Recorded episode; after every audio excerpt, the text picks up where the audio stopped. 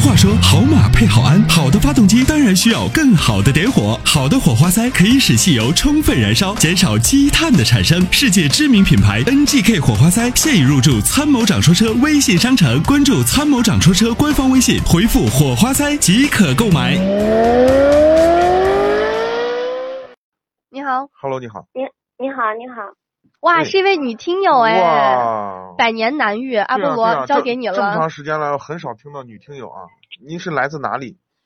嗯，来自宝鸡的，哦，你好，宝鸡的。老乡，老乡，哇啊。哦，嗯，嗯，宝鸡妹子的声音都这么好听。你有什么问题？嗯嗯，我主要的问题就是因为我是刚拿到驾照嘛，嗯然后我是想买一款就是颜值相对来说比较高的车，然嗯后预算的话是大概在十五万以内吧，然后之前也看了挺多车的，然后嗯、比较了一下，然后觉得那个 MG 六这款车挺好看的，然后内饰相对来说也不错，就比较适合我们女生开吧，相对来说。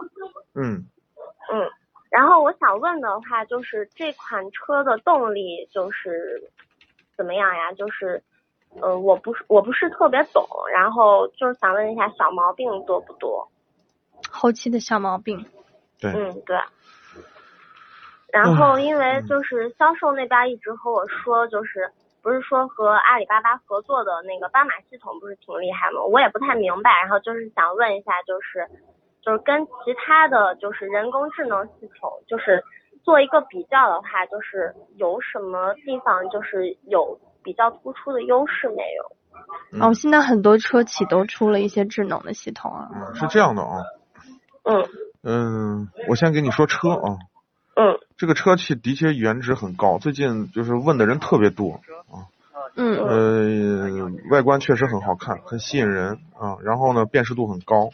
嗯从它的，因为我们的这个城市展厅里头有一辆，然后经常我去城市展厅的时候，我也会仔细的再去看啊，包括一些部分，我也会仔细去去去考考察去看。呃，里头的斑马系统我也去进行操操作过。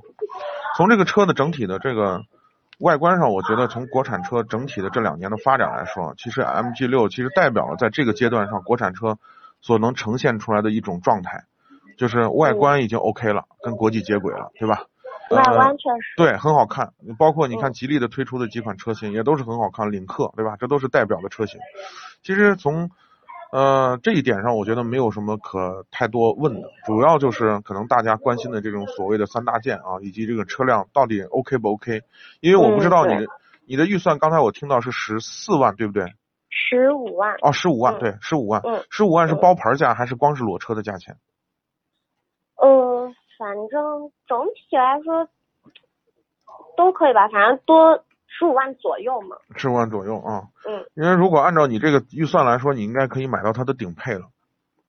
嗯啊，就是二零 T 的这个啊，顶配的，就是一点五 T 的这个车型啊，这个车型对于您来说的话，我觉得动力也是基本上是够的，呃，因为它所表现的这种动力呢，嗯嗯，谈不上特别强，但是它也不弱。对于一个女士来说，我觉得动力足够啊，嗯，里面就我开的话，应该就是够了，是吧？足够足够啊，一点问题都没有。你是新手吗？也不会太暴力驾驶。是，嗯，对对嗯对，新手新手。因为它的这款涡轮增压发动机呢，从一千七百转就介入了，就是我最大的扭矩两百五十牛米。你想过去我们那时候，我记得那时候我们大众刚推出那个涡轮增压发动机的时候，一点八 T 的可能才能达到两百多牛米。哦，就是呃，当然现在的功率逐渐变大了啊。那动力对你来说，我觉得不是问题。另外呢，这个底盘的悬挂是它的亮点，一直我在说，这个车呢，呃，后面是多连杆的悬挂，所以呢，嗯，我们知道多连杆的悬挂在于侧向支撑的时候，它可以给你带来更好的操控感。啊，这个其实也没什么问题。尤其女孩子驾车开车可能比较慢，比较温柔，所以呃、嗯。这一点上可能你也感觉的不是很明显，所就是车整体你的感觉是就是比较好开啊这种感觉。那另外、就是我主要就是为了嗯好开。对，那另外呢，就是刚才你提到的斑马系统。斑马系统呢，它的亮点在于哪儿呢？就是，呃，嗯嗯，马云呢，其实他们最最核心的东西，我认为是云计算，就是、嗯就是在这套系统上，我们可以植入很多的第三方软件，它给了我们一个环境，就像我们苹果手机是一样的。它有一个嗯开放式的平台，我们可以给这个平台上装很多我们的应用，甚至是装游戏玩儿。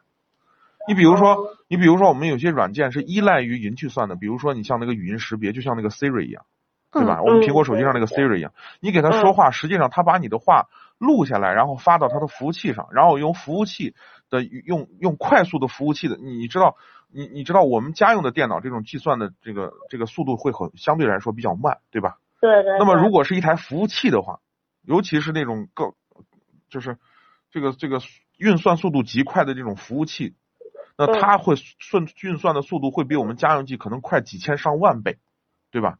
那么在这种情况下呢，它能很快的识别我们所说出的话，或者说我们发出的指令，然后把这个指令呢识别完了以后发回到我们的车上。